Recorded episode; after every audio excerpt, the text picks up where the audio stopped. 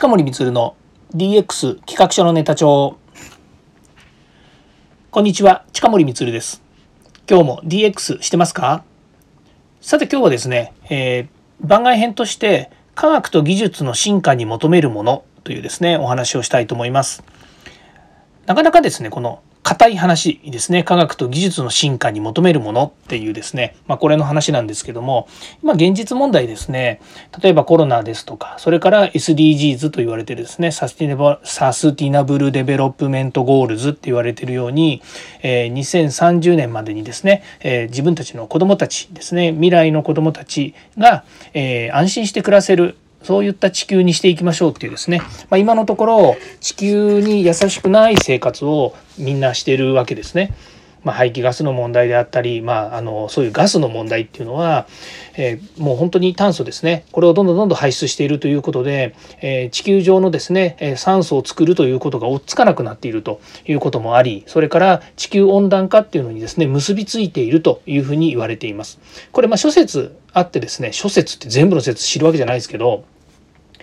別にですねその温暖化に炭素が影響してるとかですねその人間がまこう社会活動してることがですねあんまり影響してるわけじゃなくてこれはもう本当に地球宇宙っていう長い未来で考えるとまああのあるべき姿なんだよねっていうふうに言う人もいるんですね。まあ、そう言いながらですね例えばじゃあ自分たちの身の回りの生活で言ったら温暖化にがもし本当にですねこの先進んでいくとなると、えー、どんどん地球上の氷ですね。今作られている氷とかが溶けていってしまってで海面上昇が起こって住む場所が少なくなってくるとか。それから、えー、台風ですとかそういう、えー、被害ですよね、えー、台風が来ることは別に悪いことでもないんでしょうけれども、まあ、そういったその、え今日本でも起こっているようなゲリラ豪雨であったりとかそれから氷が突然降ってきたりとか、えそれから寒くなったり暑くなったりっていうものがですねあの予期しない時にですね繰り返されたりとかっていうことになりますとこの食べるもの作物の影響ですとかねそれから、えそうですねあの、えーと、いわゆる手、まあ、いわゆる何て言うんですかねあの自然災害ではありますけれどもその地震地震が多発したりとかねなんか今僕がこうやって話してる話って、えーと、なんかこう未来予測をするね、えー、世紀末みたいなそんなようなお話に聞こえるかもしれませんけども、まあ、現実問題として、えー、すごく短い期間で例えば今年どうだったとか去年どうだったよねみたいなことで言うとそういう経験値がどんどん積まれていくのでどうしてもそういうふうに考えがちなんですよね。ま少なくとも大丈夫だよ明日は明日なんとかなるよっていうようなものではなくてもっと大きい単位でもっと長い単位で、えー、そういうことがあの見えてくるわけですよね。じゃあそれに対して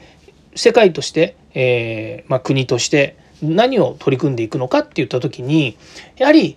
え今ある社会生活の中で例えばもう飛行機飛んでるすごい便利になりましたよねと車社会になって本当に便利になりましたよねといろんなものが工業製品やそれから自分たちの身の回りの製品パソコンもそうですしこうやって音声配信やっている技術的なものもそうですけれどもみんなやっぱりこう今までの科学とか技術の進化によって生まれているわけですよね。それによって人は、えー、幸せだったりとか楽しさだったりとか、まあ、もちろんねエンターテインメントのことも含めて全てのものをですね、え快適にしたりとかっていうものを手にする代わりに何か失っていくものっていうのがたくさんある可能性があるわけですね。まあ、それに対してこう見つめていきましょうということで世界の中で例えば SDGs とかですね、まあ、そういった、え活動をしましょうというふうになっているわけですね。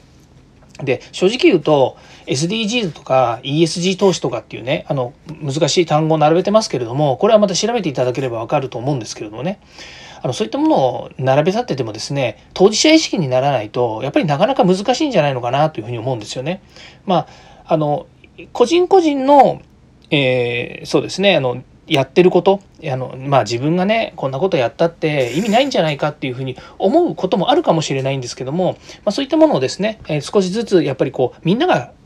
少しずつをですね毎日プラス1%をですね続けていけば大きなやっぱり効果に現れるというようにマイナス1やるよりはプラス1やっていった方がですね多大な影響がやっぱりこうね訪れるということがありますから、まあ、そういったものをですね、え進めていければいいなというふうに思うわけですね。でそれに対してじゃあ科学と技術がどういうふうに進化していくのかっていうことなんですけども一つはですねやはりこう、えそれに対しての研究ね、当然日本もいろいろ研究を進めていって、えー、先日もお話しましたようにですねあのサーバーですよねあのスーパーコンピューターの世界では今富岳というものがですね世界で第1位ですねパフォーマンス第1位のですね、えー、効果を持っていると。でそれをやはりこの日本やそれから世界のですね、えー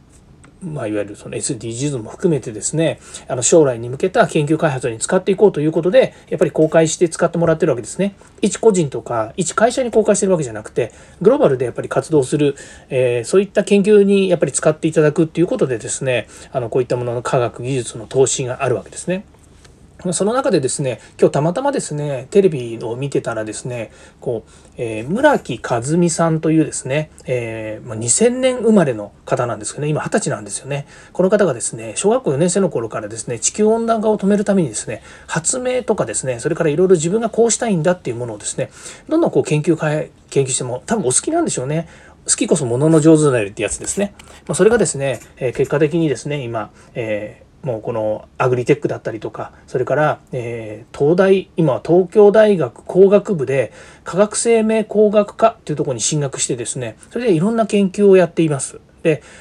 肩書きこそねすごい肩書きいっぱい持ってるしそれから活動もですねいろんな活動をしてるんですけども本当にこういう、えー、もう天才ですよね天才っていうかもう好きこそものの上手なりがイコール天才になってくるのかもしれないんですけども本当にねこういう若い人たちが今あるテクノロジーやそれから、えー、科学をねうまく使ってさらにいいものを作っていくまた私たちね大人がこう見えない世界を、えー、こう具現化していくっていうですね、まあ、そういったことをですねやっている人なんですね。まあえーと、まだ二十歳ですから本当にねあの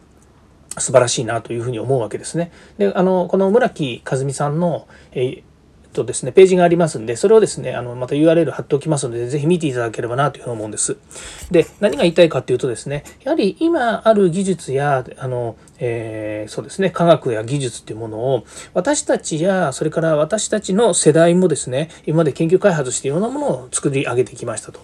で、そういったものをですね、また、この更新というかですね、これから、えー生きていく人たちがですねまたそれを活用してですねどんどんいいものにしていくまた新しいものをですね生み出していくってことがとても大切なんですね。そのためにはあの研究開発とかこういったあの考え方とかですね行動の他にもですね研究は止めてはいけないんじゃないかなって当たり前ですけど研究は止めちゃいけないというふうに思うんですね。ところがやっぱりなかなかですね、うんともう研究開発費っていうお金の話で言うとですね、やっぱり少なからずですね、えー、もう投資できませんよとか、えー、ね、あの、例えばこういうコロナになった時にですね、それに対する、えっ、ー、と、健康に関することとか、医学に、医療に関することとか、そういったものでですね、ところにどんどん投資をするということで、やっぱり国が持っている予算や、から県とか都が持っている予算もですね、どんどんやっぱりそういうふうに使われていくわけですね。まあ、もちろん、